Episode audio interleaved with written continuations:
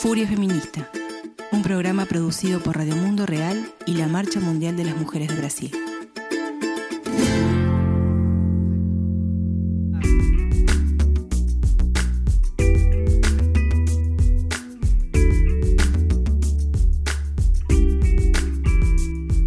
El capitalismo es un sistema de muerte que destruye la vida, la naturaleza, las relaciones sociales, las formas de subsistencia y trata de diezmar las estrategias que los pueblos encuentran para resistir. Para atacar a las personas que se rebelan contra la desigualdad y la opresión, el neoliberalismo cuenta con lo que llamamos dados corporativos militarizados. Es sobre la militarización que hablaremos en la Furia Feminista de este mes.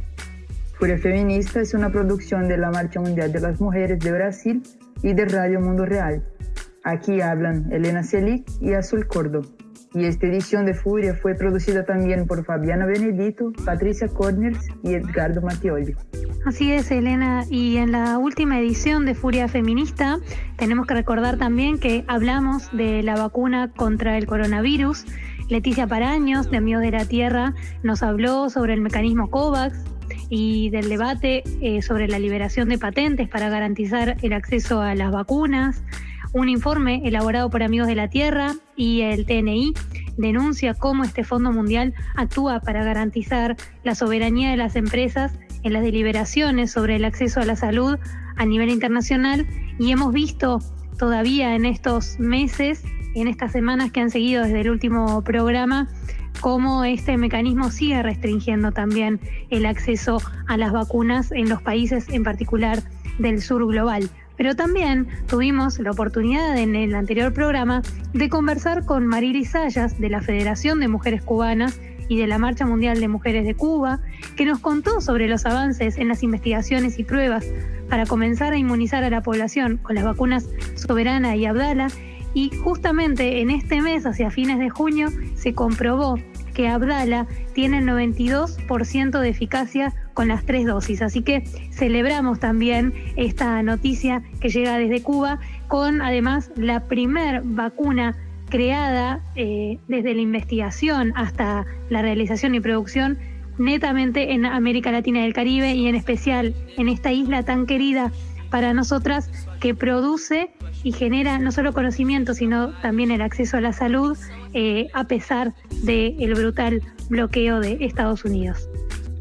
Sí, es muy lindo ver los avances de, la ciencia, del conocimiento, de la sabiduría producidas por el pueblo, desde el pueblo, para el pueblo, y sabemos que eso nos va a generar cambios en todo el continente.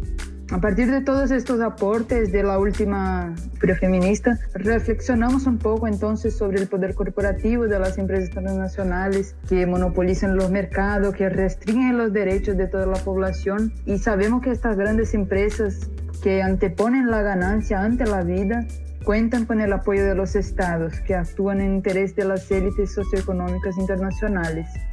Entonces en este programa vamos a empezar preguntándonos ¿Qué es la militarización de la vida? ¿Cómo se articula ella con el poder empresarial? Y los estados también que tienen que ver. Todo eso es un poco de lo que queremos hablar hoy.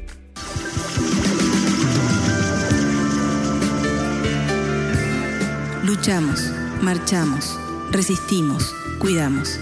Ahora que sí nos ven, escúchenos vamos a estar eh, compartiendo material que surge y reflexiones que surgen de varias compañeras a partir de un debate organizado por la Marcha Mundial de Mujeres de Brasil en mayo, un debate sobre la militarización y el racismo en tres contextos diferentes, Yacareciño en Brasil, Colombia y Palestina.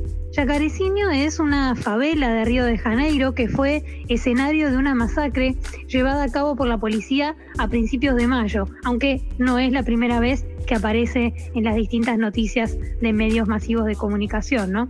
En este caso, en esa masacre, la, más reciente que podemos recordar en mayo, esta masacre fue llevada a cabo por la policía en una operación falsamente justificada por el combate al narcotráfico y al crimen organizado. En el caso de Colombia, donde la población se enfrenta a la represión militar y paramilitar del gobierno de Iván Duque, también están respondiendo con violencia a las demandas y manifestaciones y la militarización se ha redoblado en ese país de aquí de Sudamérica.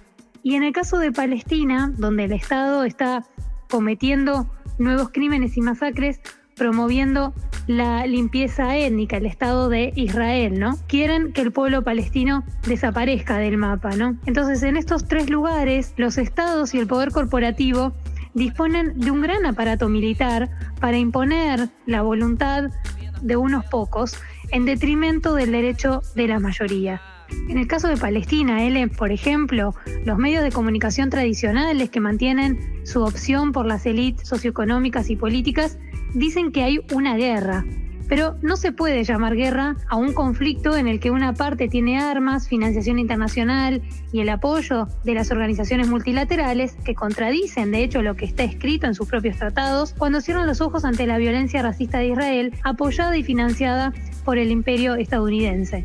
Sí, y en Brasil las operaciones policiales en las favelas que son ilegales durante la pandemia de COVID-19 incluso son denominadas por los periódicos como guerra contra las drogas o combate al crimen organizado, pero el argumento es muy fácilmente cuestionable, porque por ejemplo en la masacre de Jacarezinho se encontró un número mucho menor que los 117 fusiles incautados en el condominio Vivendas da Barra, donde vive el actual presidente de Brasil. En Vivendas da Barra, a diferencia de, de Jacarezinho, no hubo 28 civiles asesinados ni familias destruidas, como pasó allí en, en aquella favela. Eh, entonces, las imágenes que vemos son de un ataque de hecho contra la población negra de nuestro país, ni más ni menos que eso. Entonces, sobre eso, en el debate de, la Marcha Mundial de las Mujeres, quien habló sobre, sobre este masacre muy triste, trágico, fuerte, que envolvió no solo a quien vive en la ciudad de Río de Janeiro, pero a todas nosotras que estamos por todo Brasil y en otras partes de las Américas también. Quien nos habló sobre eso fue Dara Santana, que es militante allí eh, de la marcha y del movimiento negro unificado.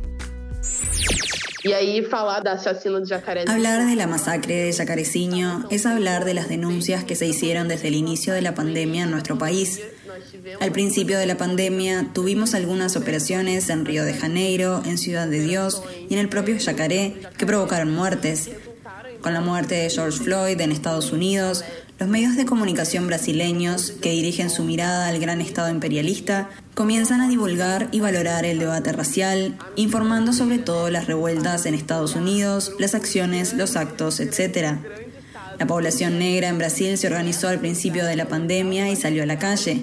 Tuvimos un gran acto en mayo de 2020 en el que se desplegó un aparato militar muy grande. El 18 de mayo, Joao Pedro fue asesinado en San Gonzalo, su cuerpo fue retirado, llevado y permaneció desaparecido durante horas. La familia lo encontró más tarde frente al hospital. Desde el inicio de la pandemia hemos hecho la denuncia que culminó en el ADPF 635, que trajo toda una fuerza para que el Supremo Tribunal Federal diera una respuesta a esto y prohibiera las operaciones policiales durante el periodo de la pandemia porque si había necesidad de aislamiento social, el indicativo es que las personas deben estar en casa y no podemos tener operaciones en las casas de las personas. No se les puede disparar con balas. Estas indicaciones siguieron siendo desatendidas hasta que el 6 de mayo tuvimos el episodio de la masacre de los 28 muertos en Yacaré, la Policía Civil afirmó que se trataba de una operación que ya existía con anterioridad, planificada antes de la ADPF, por lo que no se aplicaría en este caso, y que era una operación de inteligencia ya planificada. Tenemos que decir que si fuera una operación de inteligencia exitosa, cualquiera que sea, tendría una mayor incautación de armas. Seis rifles es un número bajo. Se incautaron 117 fusiles en el condominio Vivienda Zabarra, que para los que no lo saben es el condominio del actual presidente Jair Bolsonaro. Los muertos ingresaron en el hospital como Negro 1, Negro 2, Marrón 1, Marrón 2. En otras palabras, no hubo identificación de los muertos. Si hubiera habido alguna operación de inteligencia, habría que saber a quién se dirigían los disparos. Las respuestas no llegan y seguimos en las calles para exigir esas respuestas. Es fundamental que tengamos esta disputa y que haya organizaciones internacionales presionando, porque si no, no tendremos éxito. Ellos tienen las armas, las estructuras y el Estado, nosotras la solidaridad. Después de escuchar entonces a esta compañera militante, de la marcha en Río de Janeiro, a Dara Santana, nos vamos a escuchar qué está ocurriendo en Palestina, ¿no? Donde decíamos, las Fuerzas Armadas israelíes mataron a más de 200 personas en los recientes bombardeos en la franja de Gaza durante el mes de mayo.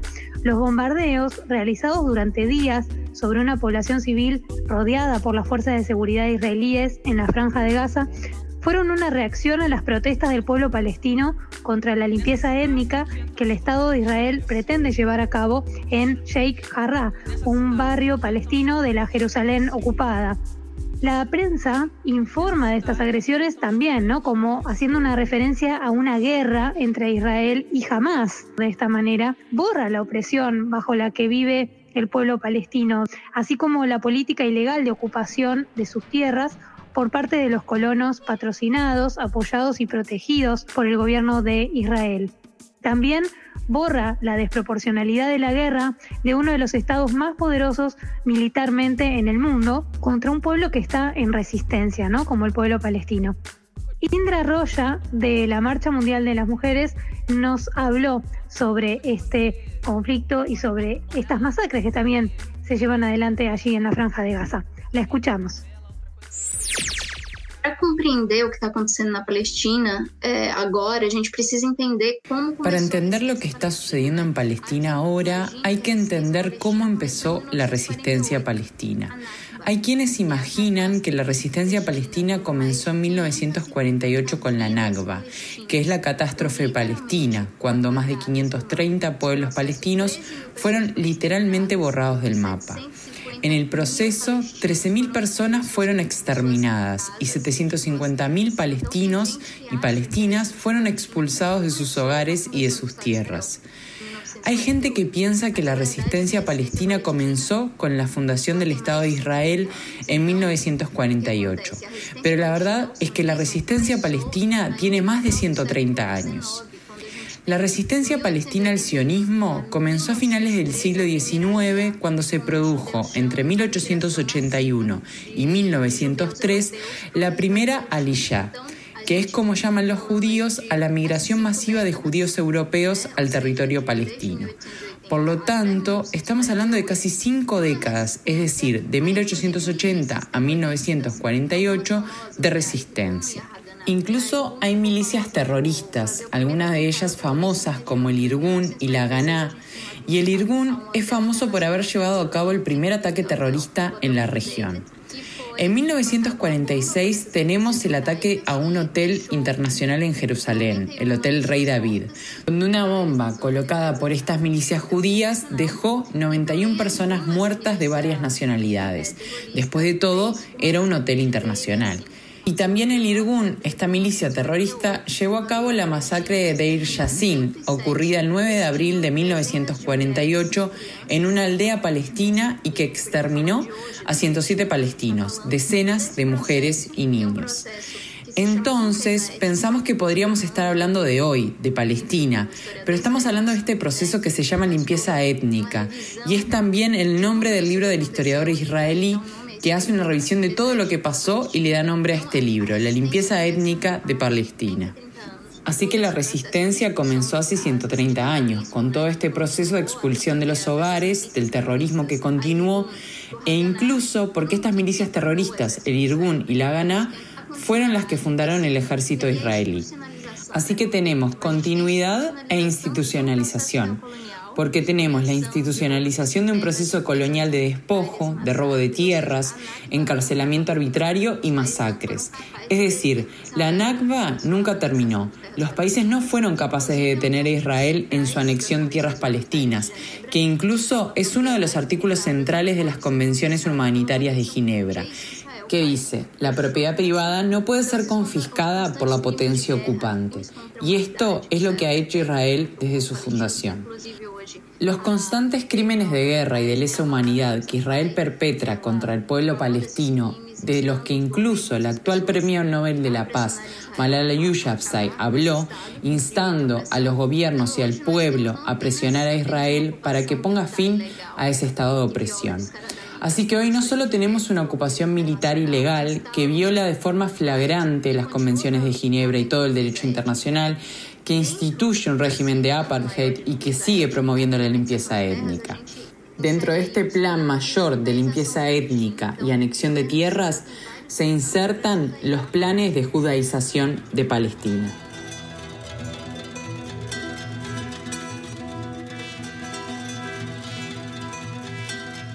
La resistencia del pueblo palestino al enfrentarse a este proceso de violencia nos inspira a todas y a todos en las luchas a las que nos enfrentamos en todo el mundo. Nos muestra que el proyecto de muerte del capitalismo patriarcal, racista y colonialista es internacional y está profundamente articulado con los intereses de los países imperialistas y sus aliados.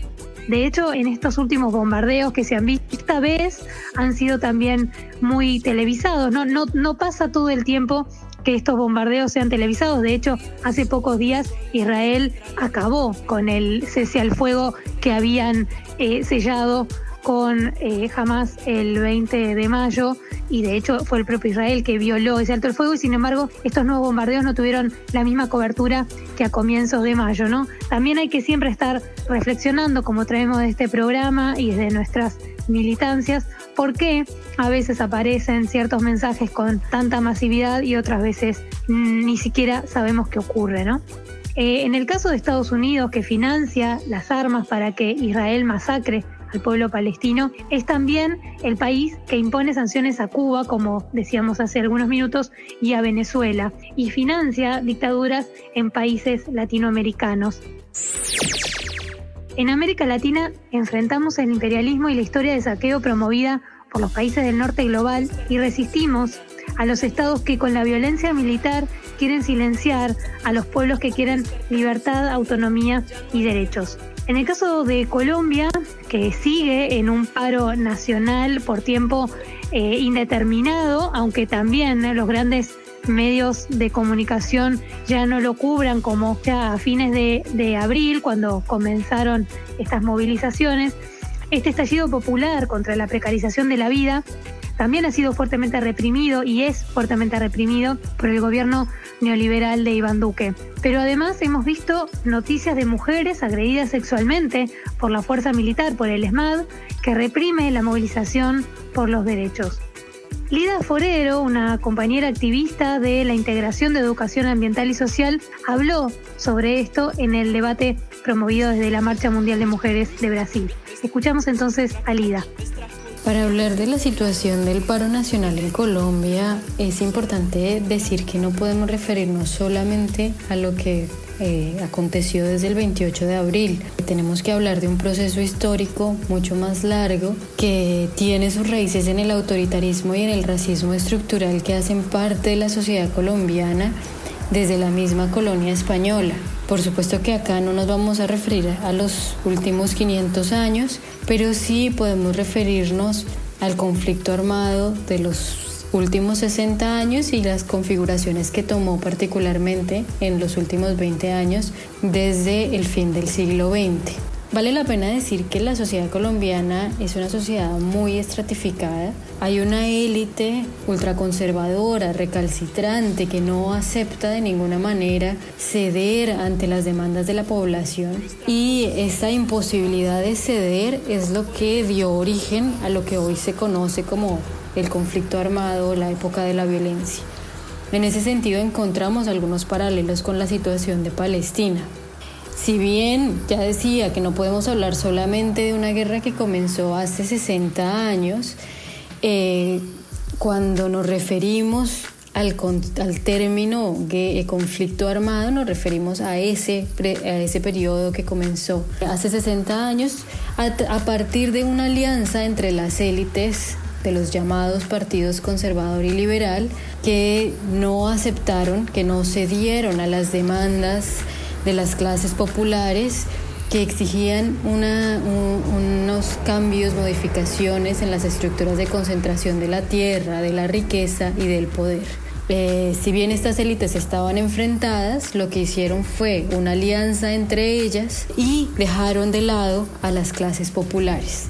Ese es el, hecho histórico con el cual se habla del comienzo de, de la violencia, que fue parte de los elementos que llevaron a las campesinas y campesinos a la insurgencia y a la aparición de las guerrillas. Además de eso, vale la pena decir que esta estructura también se asienta y se alimenta del racismo y del machismo, que se combinan con la estructura de clases y que profundizan además una división y esa misma estratificación entre el campo y la ciudad. Para avanzar un poco hacia finales del siglo XX y comienzo del siglo XXI, el desgaste del conflicto, la aparición de grupos paramilitares, eh, la evolución del mismo conflicto llevó a una situación muy difícil para la sociedad colombiana en la cual el discurso del miedo y las formas que toma el miedo llevaron a la elección del presidente de extrema derecha Álvaro Uribe. El gobierno de Uribe, que duró entre el 2002 y el 2010, llevó a cabo diferentes cambios, implementó una lógica de guerra que vale la pena mencionar aquí. Si bien los gobiernos anteriores y posteriores también partían de la misma estructura de poder, el gobierno de Uribe trajo algunas lógicas, algunas dinámicas que después se mantuvieron y que abrieron los pasos para lo que vino en términos del capital transnacional. Uribe implementó lo que él llamaba seguridad democrática y la seguridad democrática lo que básicamente proponía era acabar con, el, con las guerrillas, acabar con la insurgencia y con cualquier forma de oposición por la vía militar. Se comprendían como enemigos militares. Esta seguridad democrática tenía dos patas. Por un lado, la parte económica profundamente neoliberal conocida como eh, la seguridad inversionista o la confianza inversionista, que buscaba generar condiciones para atraer eh, inversión extranjera directa. Eh, en esa correlación de fuerzas y frente a unos tratados de libre comercio o de protección de inversiones que no se aprobaban en ese periodo, se logró crear una estructura que generaba aún más ganancias para el capital nacional y transnacional. La otra pata de la seguridad democrática era la cohesión social, que consistía básicamente en la profundización de ese miedo, romper el tejido social existente a través de redes de informantes para el control social. Es muy bueno escuchar a Lida y escuchar también a todas las compañeras que hablan sobre Brasil, Palestina, Colombia y que son también ejemplos para pensarmos en los otros territorios donde vivimos, donde vemos que la, la violencia es la política hegemónica de, que organiza nuestras vidas. Eh, de los discursos de esas mujeres que escuchamos, eh, percibimos que la militarización no se limita a instituciones militares concretas, sino que es también un sistema de control mismo que se basa en la influencia, en la presencia de formas, normas, ideales y fines militares en el conjunto de la sociedad. En el capitalismo patriarcal, la intención de dominación se materializa en la explotación y acumulación de riqueza presente en los territorios o en la propia fuerza de trabajo de mujeres y hombres. Y los mecanismos para ejercer el control y la dominación se efectúan a través de instituciones, valores, políticas que tratan de justificar sus fines mediante la obediencia nuestra. Por lo tanto, el patriarcado y el racismo son esenciales para el desarrollo de la lógica militar, porque afectan a las relaciones sociales de forma cotidiana y operan como una escuela permanente de subordinación, control, obediencia, enseñando que los hombres mandan, las mujeres obedecen, diciendo también qué comportamientos son socialmente aceptados para cada género, cada raza, cada color y etnia, y naturalizando el ejercicio del control permanente sobre los cuerpos, los espacios, el tiempo y el trabajo de las mujeres, especialmente ahí de las mujeres negras indígenas. Y en toda América Latina estamos viviendo un nuevo avance del neoliberalismo, ¿no? Con formas que se van también actualizando, que tenemos que pensar, como hemos hablado en otros capítulos de Furia Feminista, eh, en torno a, a nuevas formas inclusive de trabajo y cómo estas formas de trabajo también más digitalizado, si se quiere, uberizado también, se van imponiendo y a veces para imponer esos nuevos modelos también económicos, como vemos en este capítulo de Furia Feminista, también se imponen por la fuerza, ¿no? Con estas fuerzas militares presentes en los territorios y también avanzando sobre los cuerpos territorios. Por eso hacíamos hoy mención a las denuncias de actos de violencia sexual contra manifestantes por parte de, las fuerzas de seguridad, ¿no? Eh, esta es una respuesta violenta también a un periodo, eh, digamos, como, como respuesta ante la expansión también de derechos sociales que ha habido en varios de, de, nuestros países en la última década o en las últimas dos décadas y que tienen avances y retrocesos, ¿no? Entonces, cuando salimos a defenderlos, bueno, muchas veces tenemos este tipo de respuestas también con grados de violencia muy altos o como puede ser inclusive en el caso de justo los, los países que estamos tocando hoy es bastante complejo de, hablar en cuanto a materia de derechos y de avances en derechos, porque sabemos que en Brasil falta mucho, ni hablar en lo que tiene que ver con derechos colectivos de los pueblos, con derechos sexuales y reproductivos, por ejemplo, por nombrar algunos de los más complejos, ¿no? También en el caso de Colombia, seguro con el incumplimiento de los acuerdos de paz que ya hemos denunciado también en otros programas y que esto radica en múltiples violaciones de derechos y también la falta de derechos en cuanto a recuperar memoria, verdad y justicia por los crímenes cometidos durante el conflicto armado. Y en el caso de Israel y Palestina, ya lo reconstruíamos antes, pero también se puede decir que es el acceso a derechos es ínfimo, por no decir nulo, ¿no? Y eh, con derechos inclusive tan básicos como el acceso al agua, con el robo, por ejemplo, que hace Israel al agua en Palestina, ¿no? Entonces, decimos que hoy existe un escenario en el que se acentúa la contradicción entre el proceso de acumulación de capital y la sostenibilidad de la vida. En este contexto se está utilizando la violencia militarizada para silenciar, también mediante la criminalización, a las personas que se levantan en defensa de la vida. A pesar de esto, las mujeres y los hombres utilizan sus cuerpos como trincheras para promover la ruptura de esta lógica opresiva. Un lema que se popularizó, por ejemplo, tras el asesinato de Berta Cáceres en Honduras es Berta no se murió, se multiplicó, ¿no? Y no, no solo no se perdió, sino que su semilla se multiplicó. Es una imagen que esté usado muchísimo y que nos inspira también para seguir adelante a pesar de todas las represiones que podemos llegar a sufrir.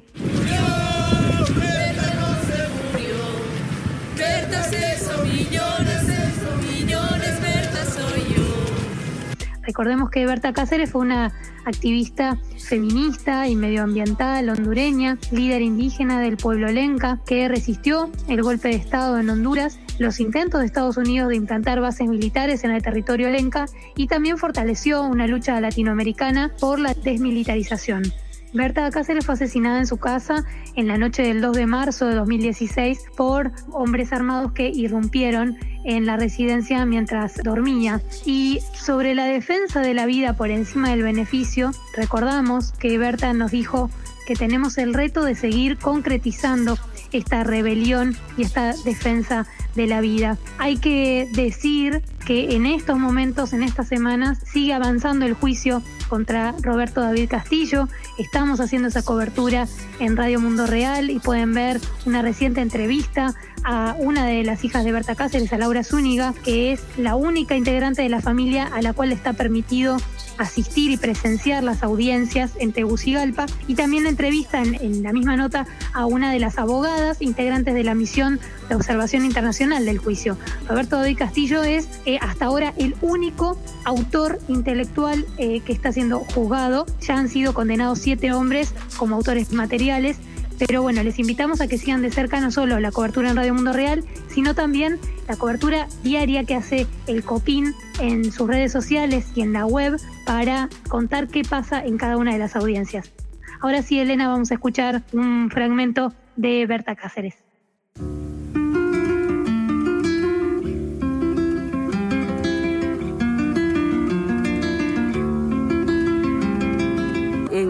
Una situación muy difícil para nosotros. Un golpe de Estado que significaba mucha represión, o ha significado militarización, entrega absoluta de Honduras y hacernos un laboratorio eh, para lo que se viene aplicando después en América Latina y el Caribe. Seguimos siendo un portaavión de los Estados Unidos y por eso la solidaridad en espacios como este es una construcción emancipatoria también, porque la solidaridad tiene también mucho poder. Y yo creo que esa debe ser una de, nuestras aspiraciones en estas crisis que tenemos. crisis que puede haber en los movimientos sociales, en los procesos que buscamos, puede ser, bueno, en una situación difícil de un pueblo empobrecido como el nuestro, tener solidaridad es algo fundamental para seguir luchando por la vida. Es muy bueno escuchar a, Berta y es una, creo que escucharla, poner su voz para que sea escuchada eh, aún hoy, es un audio que es de varios años atrás, pero que sigue, sigue muy vigente, muy actual. Y es una manera también de, de, de hacer concretamente con que su voz eh, no se vaya, con que su voz viva en, en, nuestras rebeliones y nuestras maneras de concretizarlas. No sé, es muy lindo eso. Y concretando nuestra rebeldía, nosotras, feministas, anticapitalista, internacionalista, vamos luchando así contra la militarización, contra el racismo, el colonialismo y la superación del capitalismo patriarcal que es lo que llevó a Berta y llevó a otras tantas compañeras y compañeros, pero que eh, no puede seguir llevándoles, eh, no puede seguir sacando lo que más importa para nosotras, que es la vida de nuestra gente y de, la, de nuestra naturaleza, nuestro territorio.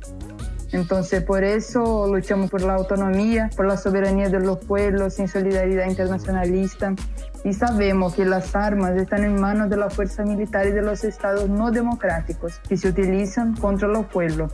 Esos aparatos de represión son un negocio multimillonario de una industria que se beneficia de la vigilancia, del encarcelamiento, de la muerte de las mujeres que forman parte de las luchas de resistencia, de la mujer emigrante, de la mujer en movimiento por los derechos de sus pueblos.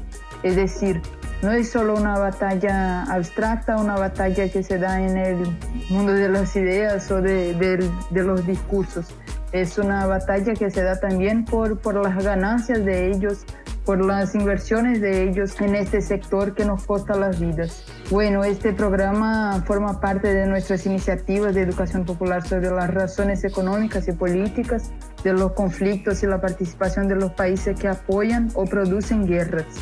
Y en eso también denunciamos las tantas múltiples violencias extremadas que sufren las mujeres en estas situaciones y así defendemos la soberanía y la autonomía de los pueblos.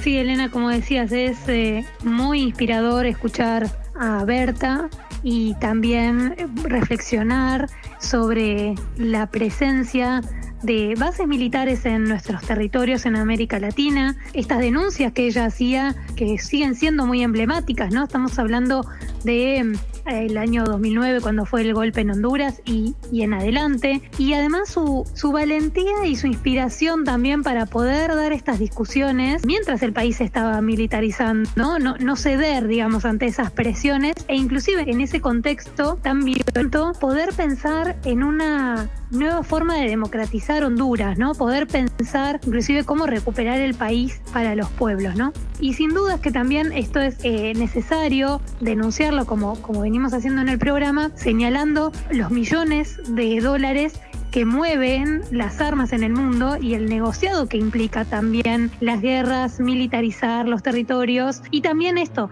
fijarnos dónde están ubicadas las bases militares porque probablemente estén muy cerca, no solo de fronteras, por ejemplo, entre países como Colombia y Venezuela, donde se está instigando todo el tiempo con actores como Uribe a que haya una guerra entre Colombia y Venezuela, sino también que estas bases suelen estar inclusive cerca, y vuelvo al caso de Colombia, de instalaciones de proyectos extractivistas. Entonces esto es para poner un ojo ahí, sin dudas, decir que las armas también están muy vinculadas a, eh, a, otros negocios como puede ser el narcotráfico, como puede ser la trata de, y el tráfico de personas, pero solo para tener una idea, en el 2013 el gasto global en armamento superó 1.9 trillones de dólares y hay que tener en cuenta además que siete de las primeras 10 compañías de armamento son de origen estadounidense.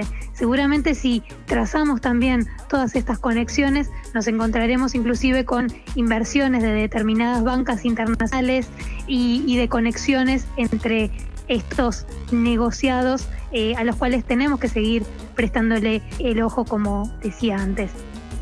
Resistimos para vivir, marchamos para transformar casi hacia el final, Elena, de, este programa, esta nueva edición de Furia Feminista. está dedicada a las mujeres, por supuesto, del pueblo palestino, al pueblo colombiano en las calles y al pueblo negro de Yacareciño. Desde aquí pedimos la libertad para los presos políticos palestinos. La compañera Kitam Safin de la Unión General de Mujeres Palestinas y la Marcha Mundial de Mujeres se encuentra en estos momentos en detención administrativa desde el 2 de noviembre del año pasado, de 2020. La policía israelí se la llevó sin acusación, juicio ni condena y allanó su casa en la localidad de Beitunia, en Ramallah. Así que exigimos entre la libertad de los presos políticos palestinos, también la libertad de Kitam Safim. Resistimos en solidaridad feminista internacionalista, porque como siempre decimos, resistimos para vivir y marchamos para transformar. Vamos a volver con un nuevo tema, siempre inspirado en la lucha feminista organizada en todo el mundo, pero para repasar en qué, en qué está hoy la lucha feminista en el mundo, vamos a recomendar, por supuesto, que sigan también el portal Capire, que es nuestra herramienta de comunicación creada apenas comenzó este año 2021, que ya va avanzando, ya, ya vamos medio año avanzado, Elena, y desde Capire, como saben, nos hacemos eco de las voces de las mujeres en movimiento para visibilizar sus luchas y los procesos organizativos en los territorios, para fortalecer a las referentes locales e internacionales del feminismo popular, anticapitalista y antirracista. Así que las invitamos a visitar y a compartir los contenidos de Capire. El sitio web es capiremob.org. Y sugerimos también, por supuesto, que escuchen más contenido de Radio Mundo Real, que es este canal de comunicación alternativa con el compromiso con los movimientos sociales de, las Américas y de todo el mundo. Y el sitio web de la radio es rmr.fm y en Twitter busca a Radio Mundo Real. Y Además de eso, invitamos también a todas a leer el último boletín de la Marcha Mundial de las Mujeres en las Américas y a seguirnos en la página internacional de la marcha, que es en inglés World March of Women. Y ahora vamos terminando este, este programa, este capítulo de Furia Feminista que nos trae mucha información y mucho material para seguir luchando y para movilizar en nuestras luchas. Y quédate ahora, tú que estás escuchando hasta ahora, con la canción Capire. Es una canción creada en el año 2000, el año de la creación de la Marcha Mundial de las Mujeres, y es cantada en 24 idiomas y escrita por grupos de mujeres de todo el mundo. Escuchemos entonces ahora Capire. Y nos vamos también, eh, abrazos azul, y nos vemos el próximo mes. Gracias Elena y bueno, las dejamos entonces con el ritmo hermoso y pegadizo de Capire hasta la próxima edición de un nuevo Furia Feminista. Muchas gracias. Capire hermosa, mam, mam, capire, el hermosa, mam, melam. Capire hermosa, mam, mam, capire, inspira la moza, mam. Capire hermosa,